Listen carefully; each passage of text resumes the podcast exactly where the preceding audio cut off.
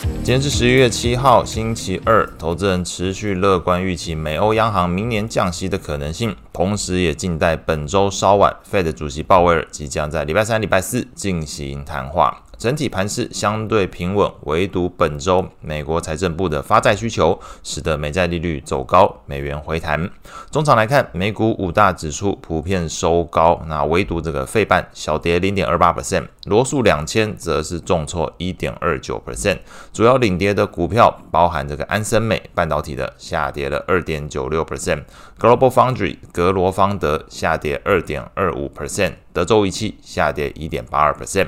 情绪面的部分，恐慌指数 VIX 下跌零点一三 percent，收在十四点八九。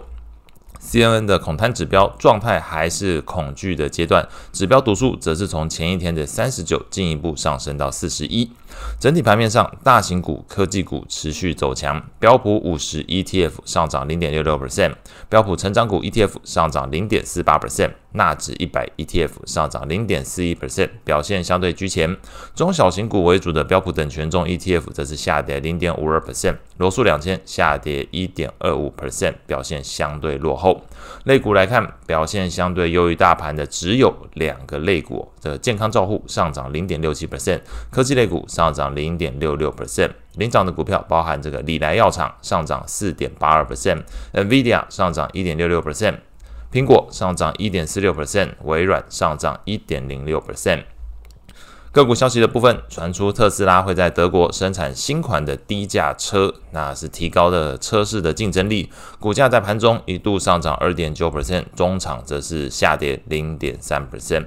美债利率的部分，历经前一周美债利率大幅回落之后，投资人把焦点拉回到本周美国财政部即将标售总额大约一千一百二十亿美元的三年期、十年期以及三十年期美国公债。那礼拜二今天会发的是这个三年期总额四百八十亿美元的公债，礼拜三是四百亿美元规模，那是十年期美债。礼拜四则是两百四十亿三十年期的美债会发布，所以如果有在做很长天期的人，礼拜四可能跟你比较相关；如果你手上部位是十年期附近的，那可能礼拜三跟你比较有关。短天期的话，那是看今天这个三年期的美债标售。Fed 官员谈话的部分，Fed 理事库克。那是他认为目前的利率水准应该可以对这个经济具有足够的限制性，期待能够让通膨回到两 percent 的目标水准。另外，他观察到美国长天期公债利率近期上升，那他认为并不是废的的这个利率造成的影响，就是市场并不是针对 Fed 的利率去做一个反应，导致这个利率上升。它更多的认为是在这个市场本身投资人杠杆交易的一个结果。所以整个谈话内容来讲，基本上认为目前的市场在反映的其实是资金的本身移动所造成的这个利率被推高的一个情形。美国十年期公债利率昨天是上升了七点九个基点，收在四点六五一 percent。两年期美债利率则是上升十个基点，收在四点九三八 percent。长天期美国公债 ETF TLT 下跌零点九七 percent，投资等级债券 ETF LQD 下跌零点五三 percent，高收益债 ETF HYG 则是下跌零点四 percent。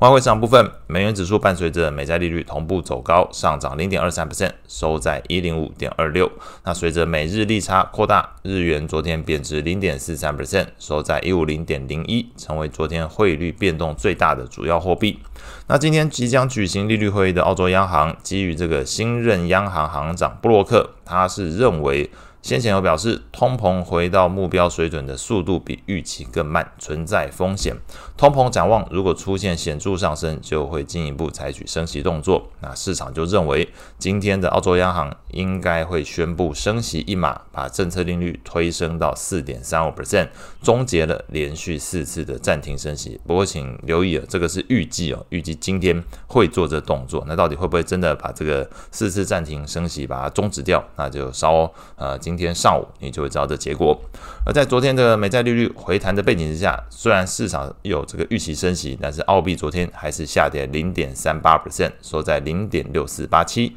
那上次今天所有内容，祝大家有美好的一天。